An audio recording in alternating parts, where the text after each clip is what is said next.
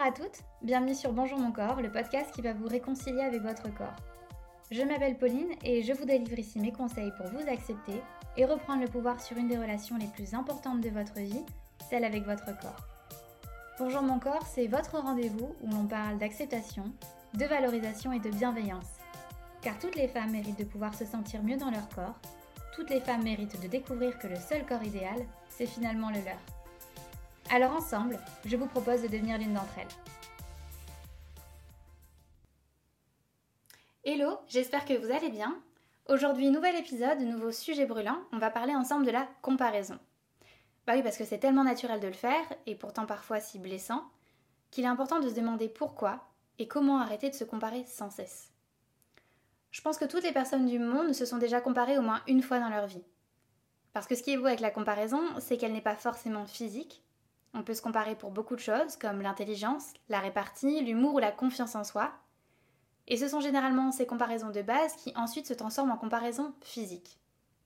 Ce que je veux dire, c'est que par exemple, si j'avais confiance en moi, je ne ressentirais pas forcément le besoin de me comparer aux autres, en tout cas physiquement, et en tout cas négativement.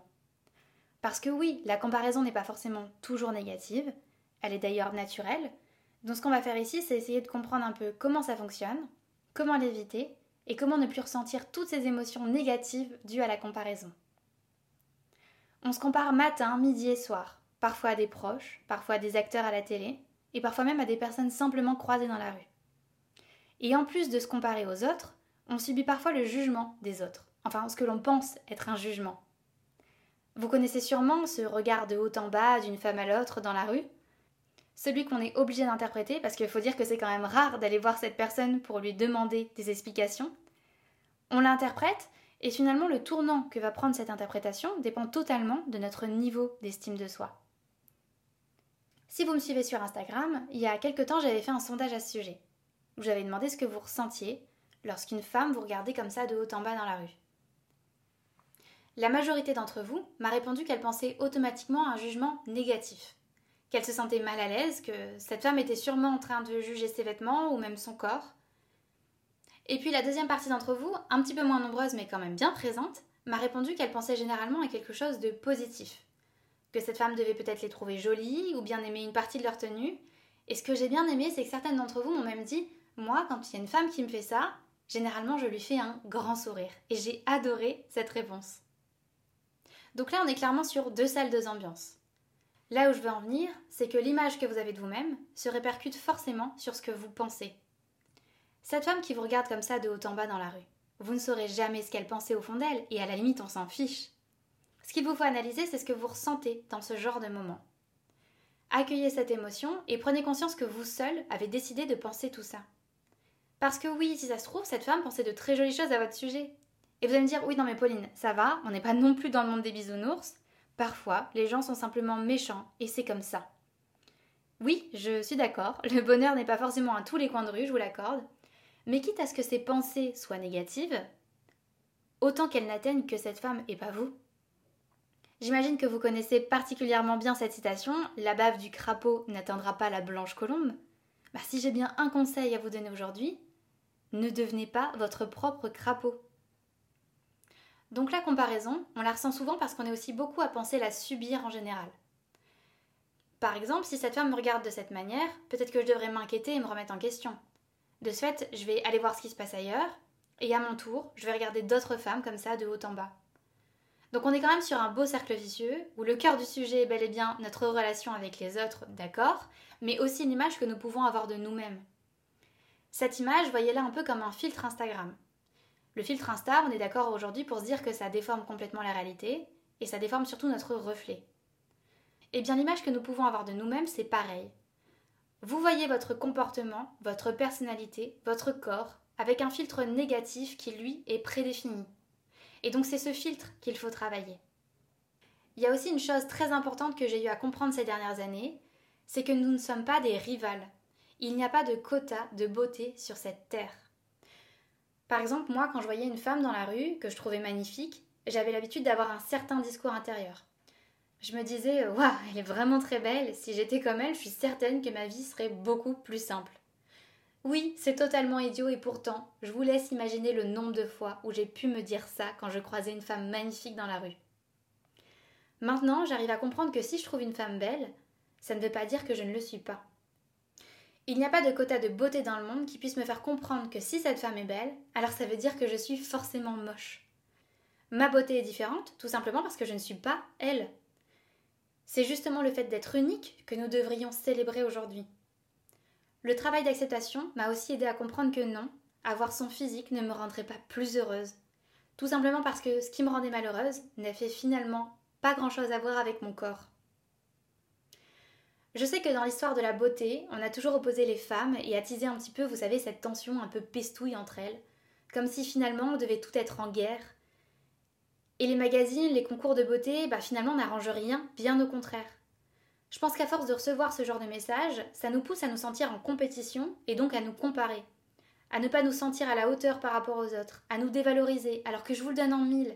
Cette fille à laquelle vous vous comparez en ce moment, elle aussi elle se compare et elle se dévalorise. Alors ça rime à quoi tout ça?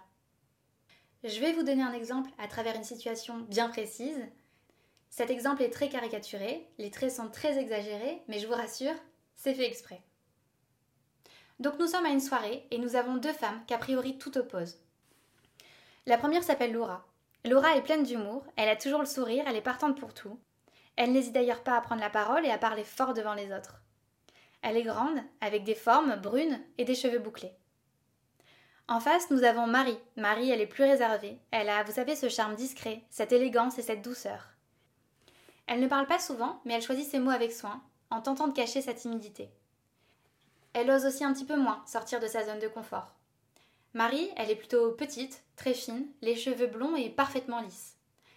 J'imagine que vous voyez tout de suite où je veux en venir. Laura passera sa soirée à envier l'élégance et le calme de Marie, elle à qui on a souvent reproché d'être trop présente et de laisser peu de place aux autres pendant les conversations. Elle sera aussi absorbée par la taille fine de Marie, se disant qu'elle au moins, bah, elle peut certainement manger tout ce qu'elle veut sans jamais prendre un gramme. Et puis ses cheveux lisses, un bonheur le matin de ne pas avoir à se battre avec des boucles qui partent dans tous les sens. De son côté, Marie, elle, elle regardera discrètement Laura toute la soirée, admirant son humour, sa répartie, sa facilité de prise de parole, chose qu'elle n'a jamais su faire sans devenir complètement rouge comme une tomate elle se dit qu'elle serait aussi sûrement plus heureuse si elle avait davantage confiance en elle, comme Laura. Et puis il faut dire que Marie a toujours été complexée par son corps. Donc de voir Laura comme ça si belle, si voluptueuse, ça doit être tellement agréable d'être dans son corps. Et puis ses boucles, rien que ça, Marie serait bien heureuse d'avoir enfin un peu de volume capillaire. Je pense que j'ai pas besoin de vous expliquer le but de cet exemple. Vous avez certainement compris qu'on nous a poussé toujours à vouloir ce que l'on n'a pas. On passe donc pas assez de temps à chérir qui l'on est et à se rendre compte que pour certains, nous pouvons être un vrai trésor. Nous sommes tellement focalisés sur nos pensées négatives et sur les comparaisons constantes que l'on en oublie l'essentiel. La comparaison a l'habitude de grandir dans l'insatisfaction. Par exemple, je me sens pas bien dans ma vie, mais ma voisine a l'air super heureuse. Donc je me dis que si j'étais comme elle, je le serais sûrement aussi. Donc je vais m'atteler à faire comme elle, à acheter à peu près tout ce qu'elle a pour essayer d'atteindre le même niveau de bonheur que je pense qu'elle a. Les pubs pour parfums m'ont d'ailleurs toujours bien fait rire. On essaye de dessiner un univers bien précis pour donner envie aux clients d'acheter dans l'espoir d'intégrer une partie de cet univers. On essaye de vous donner envie d'être une autre, cette femme confiante, pleine d'assurance et de classe. On vous pousse à toujours vouloir plus, à être toujours plus. Bref, à faire de l'insatisfaction votre quotidien. Je ne vous dis pas de ne plus acheter de parfum, parce que moi-même, je vous rassure, j'adore ça, mais juste à comprendre les messages cachés, car plus vous saurez les déceler, plus vous serez imperméable à tout ça. Et honnêtement, c'est d'une légèreté à couper le souffle. Je pense que la meilleure façon de clôturer cet épisode est de vous donner pour moi le meilleur conseil à retenir. Se comparer, ce n'est pas forcément négatif. Vous pouvez le faire, mais il faut surtout bien le faire. C'est peut-être bateau, mais c'est tellement important pour moi et je n'hésiterai pas à le répéter mille fois s'il le faut. La seule personne avec qui vous devriez vous comparer, c'est avec celle que vous étiez hier. Il est nécessaire de comparer ce qui est comparable. À partir du moment où vous êtes unique, alors vous êtes votre seule base de comparaison. La meilleure solution est de développer l'estime que vous avez de vous-même, parce qu'en vous dénigrant, vous risquez de perdre de la valeur à vos propres yeux.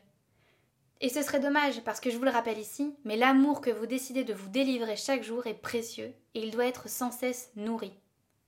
N'oubliez pas, soyez indulgente envers vous-même, Parlez-vous comme si vous parleriez à votre petite sœur, à votre meilleure amie, à votre mère. Soyez votre plus grand soutien. Merci à vous d'avoir écouté cet épisode jusqu'au bout. Si ce message fait écho en vous, n'hésitez pas à le partager à une de vos amies, peut-être que ça lui fera le même effet. Vous pouvez également me laisser un petit mot ou noter cet épisode sur votre plateforme préférée, ça me fait un bien fou de les lire et ça me motive réellement à continuer. Encore merci pour votre écoute et à bientôt sur le podcast de Bonjour mon corps.